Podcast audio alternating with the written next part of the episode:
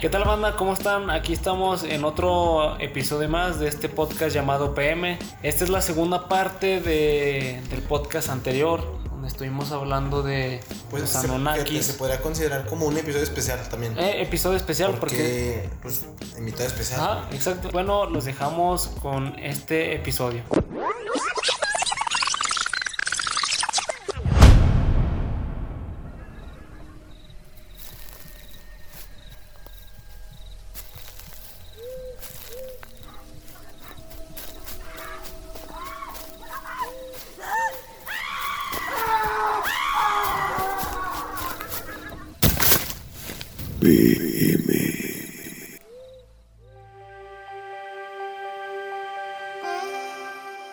O sea, se generó una historia dentro de esta nada, tienda. Voy a ver Está muy chingona.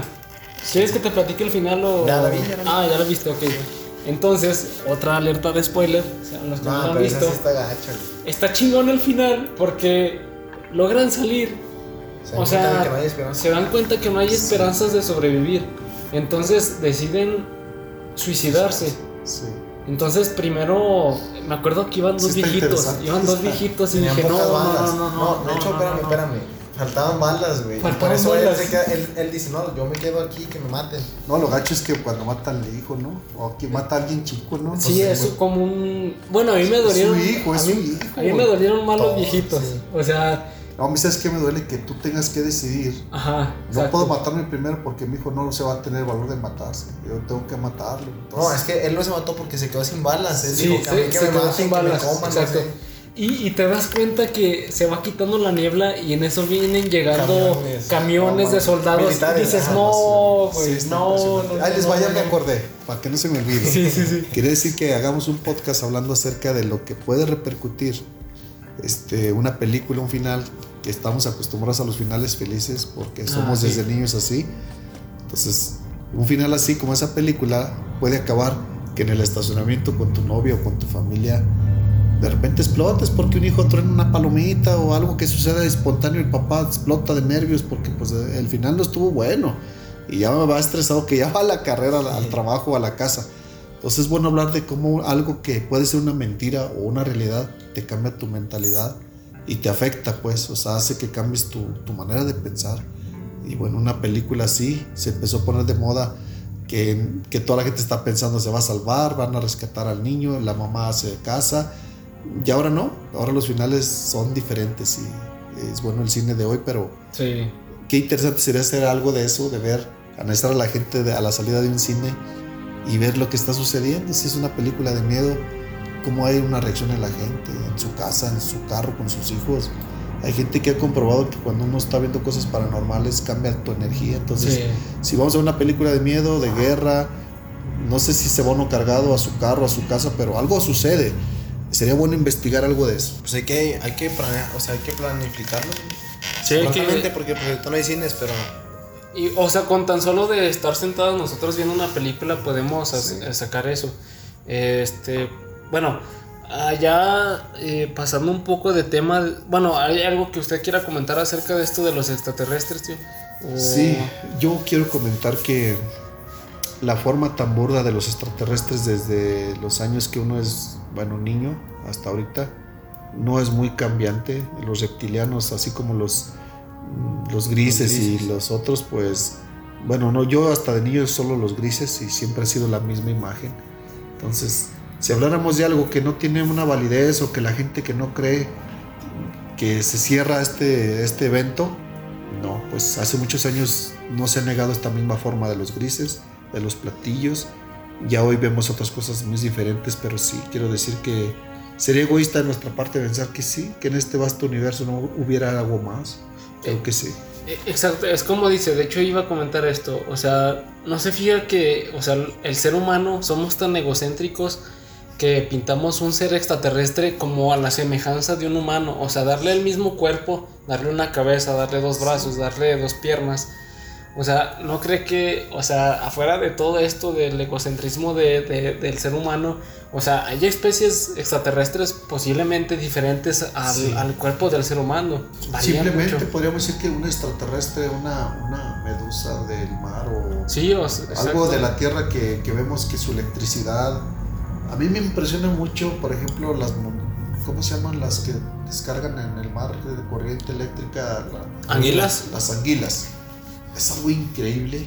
Una descarga tan fuerte. He visto muchos videos de los este, de estas personas que sobreviven y he visto esas descargas eléctricas cómo pueden matar a un caballo de, de muchos kilos no sé cuánto pesa un caballo pero en un río vi como una anguila hizo que un caballo se derrengara en poquito tiempo y nos habla de algo increíble pues hablando de estos seres porque estamos hablando de los est- extraterrestres creo yo que si aquí en la Tierra vemos animales que pueden ser como extraterrestres pues que no habrá en el vasto universo este, seres que no habitan una cabeza, que pueden ser como una ventosa, o pueden ser un, ah, pues aquellos videos que vimos una vez, que parecen que van con una sábana unos caminando en un parque, y eso se me hizo también muy impresionante, que no es algo cordial a la vista, pero lo grabaron, son una persona pequeña y un adulto, parece que son dos extraterrestres, pero parece una sábana con zancos y una pelotita arriba blanca, entonces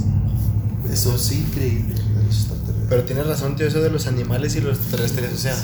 ¿qué tal que hay extraterrestres que nosotros estamos clasificando como animales? Por ejemplo, una- la medusa, la medusa, yo he visto un video acerca de eso. De que, porque nosotros le ponemos el nombre de animal si puede ser un, pues un ser de otro. Sí, exacto. Sí. La medusa creo que ni siquiera tiene cerebro, es algo así. O, Y, o así, ¿cómo sabes que se llama medusa? O sea, ¿sí me entiendes? Sí. O sea, es como le, de- le denominamos nosotros el nombre. Sí, Oh, ahorita, bueno, una recomendación de película está en Netflix, se llama Amor y Monstruos. Es de un chavo que está como que. mm, como que estaban en una guerra. Entonces, esta guerra lo que ocasionó con las explosiones fue que los tóxicos y todo eso eh, afectaran a, a los animales y mutaran más grandes y eso todo es eso. increíble. Y es como una película apocalíptica, posapocalíptica, y está muy interesante, la neta, sí, sí, sí la recomiendo mucho, está muy, muy, muy interesante. De hecho, fíjate, hablando de eso que dices de las mutaciones, a nivel natural también las hay. Hablando acerca de lo que mucha gente a veces cierran a este tema, pero hablando acerca de la creación o de la evolución, bueno, muchas contradicciones, pero yo quiero hablar que mucha gente dice, hoy día no hemos visto evolucionar a un simio, entonces, ¿por qué tendría que ser un tiempo clave sí y hoy no? Bueno, si hay cambios, yo creo en lo siguiente, hablando de eso que habla Manuel, que es muy interesante esa película. He visto pájaros que pasa el invierno y cambia su pico, porque ahora va a comer semillas, ya Mm. no come otras cosas, y su plumaje cambia, pero no su forma, o sea, hay ciertas modificaciones.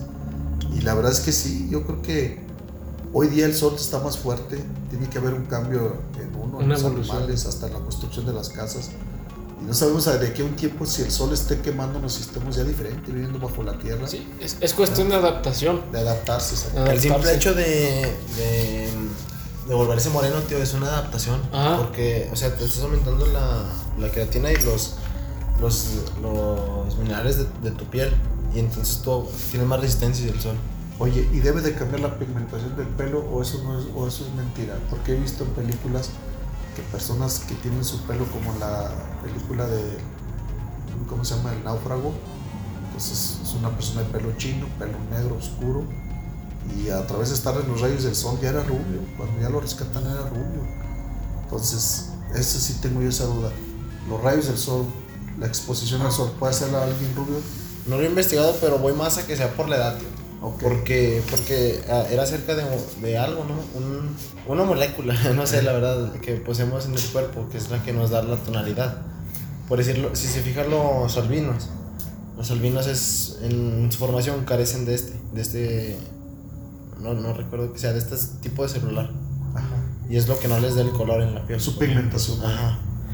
Pues es interesante porque yo sí tengo un tío que trabajó en Ban Rural en Colima y fuimos a visitarlo un tiempo. Entonces yo siempre vi a mi tío menos bronceado, Cuando lo veo ahí en la costa lo veo casi rojo, porque es muy blanco.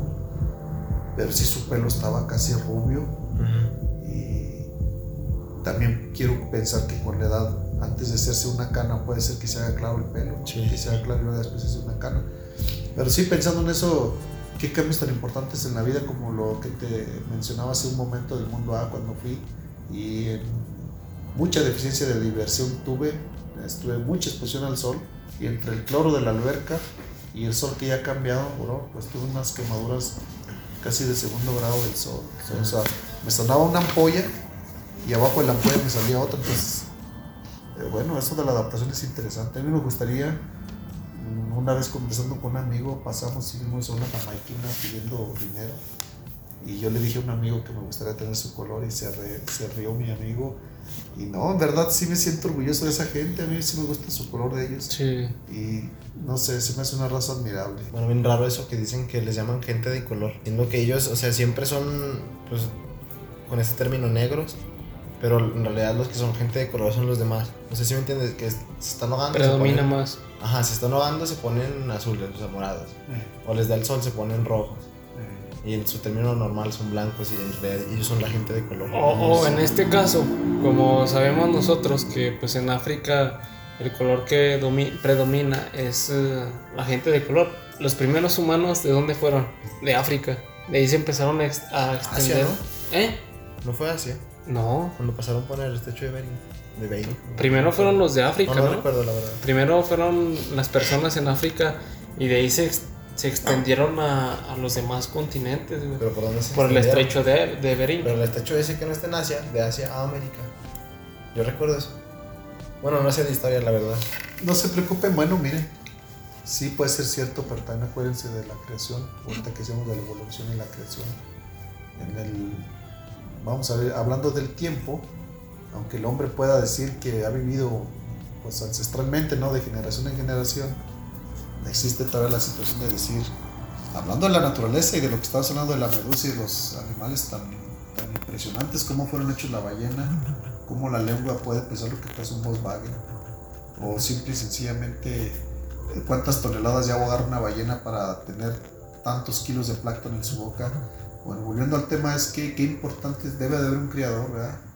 Y así estos seres, como decíamos ustedes, que vienen de, la, de Asia. ¿no? Sí, sí es de Asia, ya, ya investigué. este, sí, en algún momento tuvo que haber un comienzo. Solo en la Biblia explica que Dios no tiene un principio ni fin. Pero sí es interesante ver porque lo de los Anunnakis viene de esa misma historia que ustedes me están relatando. Este español narra- narraba eso, de los primeros vestigios de la humanidad, dónde estaban. Bueno, hablan de estos seres alados de los Anunnakis donde comenzamos a hablar. ¿Ya corroboraste que si eran de Asia o...? Sí, es Asia y América. ¿Es Asia y América? Ok, ok. Por ejemplo, también como podemos ver que antes todos los continentes estaban juntos. Pangea. Ajá, la Pangea. Que se puede corroborar en las películas de Era del Pues es Hielo. no, o sea, no, eso no es corroborar. Bueno, no o es sea, corroborar, o sea, es algo que pues te pueden Dar una idea. dar una idea. No sé si han visto la- las, todas las películas de Era del Hielo. Que desde la quinta. Hace cuenta que la quinta era la primera y la uno era la última. Que la quinta era de. del Big Bang. Y luego entran a la. donde se despegan todos los continentes. Y la uno es donde aparecen los humanos. No sé si has visto esa teoría. güey. No, no me acuerdo. Está, está muy chingona, está muy chingona esa teoría. Y es, o sea, no es que esté como que la información Muy correcta, muy científica, pero te dan una, una idea. Sí, realmente las hipótesis son muy buenas. Miren, una narrativa de un cineasta o de uno que presenta una obra de, de teatro, ahí viene. Esa es la. Ahí se me está perdiendo la idea, pero bueno, quiero decir eso que, que de ahí viene. Apóyame, Meño, se me fue la idea, pero iba a decir algo muy interesante. A ver, dale. O sea, que al fin de cuentas una película te está representando la, Como una la realidad. imagen de la mente de una persona. Ah, sí, quería llegar a esta idea. Qué bueno que me apoyaron. Que los grandes cineastas y los grandes que hacen obras de teatro, eh, llevar de la obra 1, ¿verdad? Hasta la final, desde Ujú. el episodio 1, ¿cómo se dice en el teatro? Sí, escena 1 sí, o escena escena 2. 1, ajá. Bueno, se mide la capacidad del cineasta o del, de la obra de teatro por cómo lleva esa historia. También explicaba que uno diga, creo en esto. Y puede haber alguien que diga, cómo se formó la Tierra y que ya tenemos bases y lo hago de una manera tan fea que no crea uno que así fue la formación Ajá. de la Tierra. Entonces, es bueno eso de los cineastas, cómo ellos pueden interpretar algo y hacerlo creer a uno que así fue realmente. Ajá. Y quizás no fue así. Y Puede sacándolo, ser. sacándolo tantito, tío, eso bueno. Sí. No sé cómo se llama, pero tú una vez me estabas comentando de eso, de hablar tan seguro de ti mismo que la gente cree en lo que estás Ajá, diciendo. exacto. Ah, sí, hubo una ocasión, ajá. hubo una ocasión donde yo expuse en la prepa. No me acordaba de un tema y total que lo eh, al último modificé una información, pero lo dije tan seguro de mí mismo Que que, hasta la creyeron. maestra se lo creyó, Sí, ¿no? todos, Es- y así se de hecho, eso, eso nos enseñan, bueno, estoy estudiando comunicación, ya, ya todos saben. Sí. Eh, Eso, eso nos enseña en una materia, o sea, ser seguro de ti mismo de que si estás exponiendo cualquier tema y se te va una, un cualquier dato, una fecha o algo Tienes que así, continuar. tienes que continuar. Tú solo la, insegu- la seguridad de ti mismo, o sea, es la que te indica, sí, Bueno, ahí les va un tema para también otro podcast. Hablar el efecto de una relación, sea de amigos, de matrimonio, lo importante es la seguridad, qué efecto tiene, tanto en la mujer o en el hombre, o en los dos, o cuánto afecta a una relación que alguien sea no seguro. Ese es un tema interesante porque haciendo bueno haciendo bueno en cuestión de esto haciendo un paréntesis por- bueno por ejemplo este este podcast es, es, es de misterio y todo eso pero eh, comenzamos un podcast que se llama Callejón 98 donde hablamos de temas así random y también pues lo podemos invitar a, a Ah, este está podcast bien interesa- muy interesante. hijo. donde somos más integrantes pero pues hablamos de temas interesantes int- temas personales De la sociedad, de más la que nada, sociedad así Pues exacto. estamos orientados a... Este, este está más orientado como que Al a- a- misterioso, al al misterio. misterio. Pero podemos invitar a este y ya hablar sobre este tema. Esos está temas que diciendo. también son, tienen mucho de dónde agarrar. Bueno, Ajá, se me vino la idea porque eh, estoy pensando en, en el tiempo que vivimos, qué importante es, hablábamos de la convicción, qué importante es decir algo que tú estás creyendo, ¿verdad? que existe o que es, y haces que la gente lo crea. Bueno, hoy día la gente no tiene credibilidad y queremos que queremos un mundo donde creamos más en las personas. Y bueno, sí es muy bueno ese tema que ustedes están hablando, ojalá pronto lo hagamos. Y sí es muy importante la seguridad. En los pocos tests, test que he visto de YouTube de las mujeres, que qué es lo que buscan en un hombre, hablando un poquito de ese tema, es eso. Alguien que los haga reír, Sí. alguien seguro de sí seguro de sí mismo. Y bueno, no figura, no es como a veces hemos pensado los estereotipos de alguien guapo, bien formado, no. A veces ha habido mujeres muy guapas con personas que las hacen reír, con personas que son seguras. Entonces, ojalá me gustaría compartir con ustedes un tema de esos. Y no solamente los, bueno, las mujeres, yo, yo pienso que también los hombres, por el hecho de estar con una mujer que se sienta seguro de sí misma. Correcto. Es igual de a que, ajá. De que, Ah. o sea, tú sabes de que tú puedes estar con, puedes tener amigas totalmente y ellas no van a tener nada porque saben que ellas son las que tú les, da- tú les das su lugar, ¿sí me entiendes? Sí. Es interesante a la inversa, sí es cierto. Este- esos temas son buenos porque somos personas que venimos de núcleos diferentes y bueno, les voy a explicar algo así, así rápido, que también va a ser un tema para pensarlo. Este, es la historia de una joven, de una joven que viene de un núcleo donde su papá era maestro y su mamá era maestra. Y aunque esto no es de misterio, tiene su misterio, ¿eh? Tiene su misterio Sí, porque sí. cuando esto te repercute en la vida, es, son las cosas de acción en la vida, bueno. Se enamora de un muchacho que viene de una familia humilde. Esta familia humilde, pues obviamente ven el esfuerzo de que toda la gente parte en la mañana a trabajar, los niños a la escuela. Pero este muchacho del cual se enamora, él está acostumbrado a ver que su vida gira en torno a, irse a trabajar y regresar hasta en la noche. Es lo que él ha visto porque es una familia pobre. Se casa con una muchacha en donde su vida está resuelta, a la escuela, los uniformes, el dinero. Y bueno, entrevistando a esta muchacha, ella dice, yo quiero que en mi vida tenga una pareja, no que me sustente económicamente. Quiero alguien que esté de continuo en mi vida, porque he, padecido el no tener a mis padres por tener dinero. Bueno, la idea es la siguiente, cuando se casan, ¿qué creen ustedes? ¿Funcionaría? ¿No funcionó la relación? Bueno, no funcionó porque vienen de dos núcleos diferentes, entonces ella buscaba una pareja que estuviera con ella aunque carecieran de dinero, era para ella más importante la compañía. Pero él venía de un núcleo donde siempre le enseñaron que tenía que irse todos los días a trabajar hasta en la noche para traer el dinero.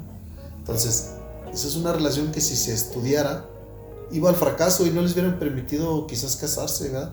Porque son metas muy diferentes. Ella busca, aunque no tenga lo necesario, estar siempre con su esposo. Y él no, él, él le sembraron en su mente que tiene que trabajar siempre toda la vida para tener dinero. Entonces, es importante, pues, ahorita hablando de esto, de cómo cambia la vida de un hombre o de una mujer, vamos a un matrimonio y algo que a mí no me afecta, a otro sí le puede afectar. Y por eso es bueno hablar de esos temas, porque hoy día la gente somos de muy diversos, venimos de núcleos, es a lo que iba, venimos de núcleos diferentes. Cuando tenemos una novia, predominó en su familia algunas cosas que en la mía no. Quizás en la mía yo vea el afecto de mis padres y me mostró cómo tendría que ser yo como esposo cariñoso. Pero si la familia de mi esposa no lo vio nunca, ella no aprendió a ser cariñosa. Entonces ahí hay un conflicto. Pero bueno, ya hablaremos de esos temas. Continuemos. Sí, eh, bueno, esto ya es una premisa, por ejemplo, para el podcast siguiente. Ya, de hecho, ya tenemos dos podcasts grabados de, de este Callejón 98. Y bueno, ya para, para terminar, eh, estaba una historia que nos estaba contando usted de, de mi abuelo, que pues era doctor, de que vieron una, una señora a conseguir pastillas para, para no dormir. ¿Cómo, cómo fue esa, esa historia, tío? Un señor, ¿no? Una, una pareja vino. Bueno, sí, mira, está interesante porque es interesante por la situación de que un doctor tiene una educación en donde muchas cosas no entra la superstición. Entonces, la credibilidad o credibilidad, sí, credibilidad en cuanto al bien y el mal, pues a veces en alguien científico, alguien que es un doctor, muchas veces no está muy situado en la persona por su preparación, pero viniendo de mi papá que era médico, pues él sí habló con mucha impresión de ver que una mujer estuviera mortificada por pues por haber perdido a su hija durante la parte de la mañana, temprano amaneciendo. Entonces piensan que se perdió en, el barrio, que se salió la niña porque apenas podía caminar, posiblemente unos tres añitos, no sé, o unos dos añitos. Y bueno, la señora vino a pedir pastillas para no dormir porque, perdón, cuando encuentra a su niña ya la encuentra después de regresar del barrio a buscarla sobre las personas de vecinos y todas las personas pues se dan cuenta que ya está en la casa, que la niña pues está llena de marcas como si le hubieran chupado con ventosa su cuerpo, su, todo su cuerpito. Y pues sí, le pregunta que qué pasó y la niña muy apenas por ser pequeña pues menciona que se la habían llevado por un tragaluz que había ahí en, su casa. Entonces la señora quería pastillas para no dormir temiendo que volviera esa especie de bruja o, o algo sobrenatural y quería no dormir para estar cuidando a su hija. Bueno, misteriosamente pasa esto y nos alerta mi papá como diciendo, eh, cuéstense temprano, no dejen abiertas las puertas, pues con un cierto temor, ¿verdad? Por lo que él había vivido. Pero sí es impresionante que él siendo médico le haya convencido y bueno, a raíz de eso pasaron eventos sobrenaturales sobre la casa este, durante un tiempo y es bueno contarlo porque sí, fue a raíz de todo ese tema es como si hubiera soltado un zafarrancho durante esos días aquí, entonces había muchas cosas que pasaban sobrenaturales en la casa. Es lo que se mencionaba de los, de los, no me acuerdo, son tres pinos, algo así, que se formó un triángulo.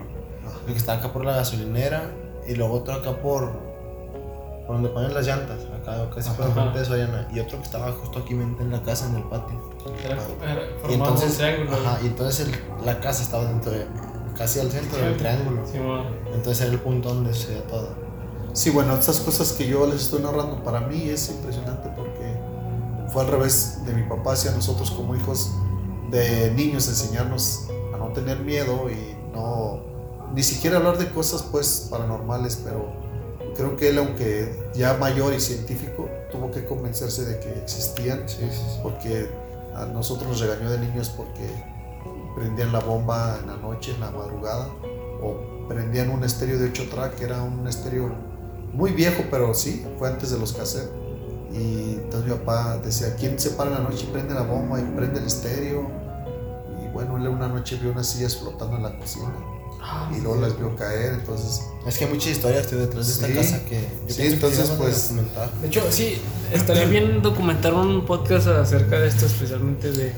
Sí, sí, estas muchas historias. vivencias y miren, una importante fue eso de la niña que se llevaron de aquí a... Bueno, en el tiempo que fue, no es lejos de donde estamos haciendo la grabación para que la gente lo entienda. Fue, fue cerca, prácticamente muy cerca. Sí, de estamos aquí. muy cerquitas de esa casa, Sí. entonces por eso los eventos paranormales que sucedieron, es bueno comentar que, bueno, mi mamá después comentó unos días posteriores, se sintió mal en la madrugada, eh, pensó que era porque estaba mal de su estómago, pero empezó a ver que el piso se movía de una manera incorrecta, aunque cuando alguien está intoxicado o está enfermo sí puede ver así, ¿verdad? Ujú. que el piso se mueve. El detalle importante de eso fue que porque tenía miedo, ¿no? Cuando alguien te va a dar, no sé, diarrea, pues no te da miedo, o sea, tienes miedo de hacerte los pantalones, pero no miedo del diablo. Sí, sí. Entonces, aquí lo curioso es que mi mamá decía, hay una sensación de que aquí está el ser contrario a Dios. Y entonces, ¿por qué tener miedo si, si era algo del estómago, una enfermedad no tendría por qué provocar miedo? Teníamos una perrita pequeña que ladraba mucho, que, que estaba ladrando como viendo un ente, ¿no? En su cuarto de mamá y papá. Y ya pasando esos eventos tan feos, cortaron una parte del ropero, como quitándole una parte. Eso, Las eso garras, es lo ¿no? que le iba a las decir, garras. las garras. Y tío, ese las ropero no garras. está, no está en la casa de Chuy. Ese, ese ropero tú lo tenías, güey. Sí, pero se lo dimos a Chuy, creo. No, no, ya no está con Ya no Chuy. está, de hecho, se lo se lo dieron a, a un trabajador de mi abuelo que se llama Raúl. Se lo, Ah, dieron, bueno. a, se lo dieron a él. Ese fue el evento todavía más Pero fuerte. fíjate, ese está en mi casa y yo me acuerdo, ahí se veían, así, se veían los rasguños. Y, y me acuerdo que me platicó eso tu papá, Poncho. Y, y yo de nada, no es cierto. Pero ahí estaban Y ahí estaban. Y me dijo, no, veía. me dijo, ven, sí es cierto, para que veas que sí es cierto, vamos a verlo. Eh, O sea, lo vimos, no, dije, no, esto es algo. sí, no. No, no, no. No, sí es impresionante porque tu abuelita, hablando acerca de mi papá y mi mamá, yo hablando de valentía, pues no haciendo menos a mi papá, pero creo que las mujeres tienen un valor diferente al hombre. Y no, no conozco a mi mamá por miedosa. Entonces, cuando ella nos narra esa historia, también era impresionante de parte de ella, pues eso, que nos narrara una historia en donde ella estaba viviendo algo, un evento, pues con un ente mucho, muy fuerte, ¿no? Y que, y que lo dominara estando enferma y que Ujú. pues, saliera adelante, porque sí dice, ¿cómo terminó esta historia? Que sí fue finalmente al baño, era lo que estaba dudando Ujú. ir. Como esta casa es grande, tenía que un bastante lugar, Bastante entonces grande. Estaban descalabrando más de acordarme de toda la historia. entonces ella tuvo que ir al baño lejos y pues eh, no, ahí les va otro para un podcast muy bueno. Es las representaciones cuando estamos extrasensorialmente dormidos. Ahí les va a ver si lo captan, porque no sé si lo puedo explicar. Y una vez desperté en- en- afuera del baño de mi casa, en la madrugada, y recuerdo y digo, yo aquí me quedé dormido haciendo la tarea. Sí me recuerdo que saliendo del baño, agarré mi libreta y en una consola que había en mi casa, la agarré de escritorio. Un lugar muy pobre de luz, pero para un muchacho joven de secundaria, Sí. a ti te vale donde te apoyes. Pero bueno, para mí ahorita que pienso, digo, qué lugar tan lúgubre, así como aquí, oscurón. Ah, pero esta, esta luz está chida. O sea, bueno, para los que nos están escuchando, estamos iluminados sobre una luz roja que parece la de un, Rayos un X. submarino, Un un- submarino. un- algo bastante chido. O una, una cabina de radio. Ajá, una cadena de radio. Bueno, continuamos. ¿Qué estamos haciendo? A ver, a- a que, que se quedó dormido en una... Se quedó dormido. Ah, bueno, ahí les va. Esta es una buena idea, ¿eh? Entiéndanla. Entonces yo despierto allí, afuera del baño, en la madrugada a las 3 de la mañana. Y, y mi sentimiento es, qué gachos mis hermanos o mis papás, ¿no? ¿Por qué no me despertaron para irme cansado, dormido a mi cuarto? Porque vuelvo a decir, mi casa es de una cuadra. Entonces, entonces yo en aquel tiempo quedarme donde estaba la consola, fuera del baño, era muy lejos de donde estaba mi cuarto y apagada toda la sala y el comedor. Eso, eso estaban bien grandes, hijo. Sí, sí. Bueno, ahí les va. Extrasensorialmente yo estaba ahí afuera del baño. Cuando yo me vengo del baño, donde me quedé estudiando dormido, entro a mi cuarto, pero no estoy en mi cuarto. Acabo de llegar a donde está la consola. Entonces anteriormente sí estaba en mi cuarto. Y estas, extrasensorialmente estaba en donde estaba la consola. Entonces, cuando yo supuestamente me regreso a mi cuarto, ahora ya estoy en la en consola. la consola. Sí, entonces fue algo eso es algo que en toda mi vida no me lo he explicado, pero es algo muy extrasensorial. ¿eh? Eso es, no, eso es algo que toda mi vida lo he platicado y se me olvida a veces, Pero ahorita que lo recuerdo, Es algo hasta, hasta cierto punto como tipo astral, tipo un sueño sí, astral. ándale, algo así, extrasensorial De que astral. tu porque- cuerpo está en un lado, pero tú estás imaginando que ya estás en otro lugar. Sí, fue desconcertante que cuando yo entré a mi cuarto, porque mira, yo venía con miedo en esa cosa astral que yo tenía, yo venía de la consola con miedo recriminando a mi familia, ¿por qué me dejaron aquí en lo oscuro? Me hubieran dicho ya cenamos, ya nos vamos todos para adentro, vámonos, vámonos. Entonces yo iba con mucho miedo y conforme me iba acercando al cuarto, es como si yo sintiera que pues alguien me iba a agarrar, ¿no? De, de- de donde yo vengo, de tan lejos, Ujú. oscuro, y voy a entrar a mi cuarto como si alguien me fuera a agarrar y no impedirme que entre. Pero ese mismo miedo hace que vea que realmente estoy frente a la consola y que, y que venía del cuarto, que estaba dormido en mi cuarto. Y me vine Ah, como no un sonámbulo para acá. Fue algo sensorial, ¿no? Estuve Sí, acá y luego ajá. ahí voy para allá. Físicamente hablando. Entonces, sí fue algo. Ahí les va otro igual así. Otro día me quedo dormido cuando eh, son las 6 de la tarde. Entonces, se va la luz en este lugar. Y entonces yo paso dormido de luz a un lugar de. No hay luz, ya se hizo de noche, pero tampoco hay luz en la casa. Entonces, yo despierto y siento que estoy en un agujero negro, como si me hubiera quedado en un agujero. Y no me explico, no entiendo dónde estoy. Y aunque volteo para todos lados, era una oscuridad total. Entonces, no había luz, me quedé dormido, no sé dónde desperté. Y bueno, ya cuando me paro y camino, pues sí, jo- chico, era niño, me doy cuenta que no hay luz y que pues mi familia salió. Y eso sí fue real.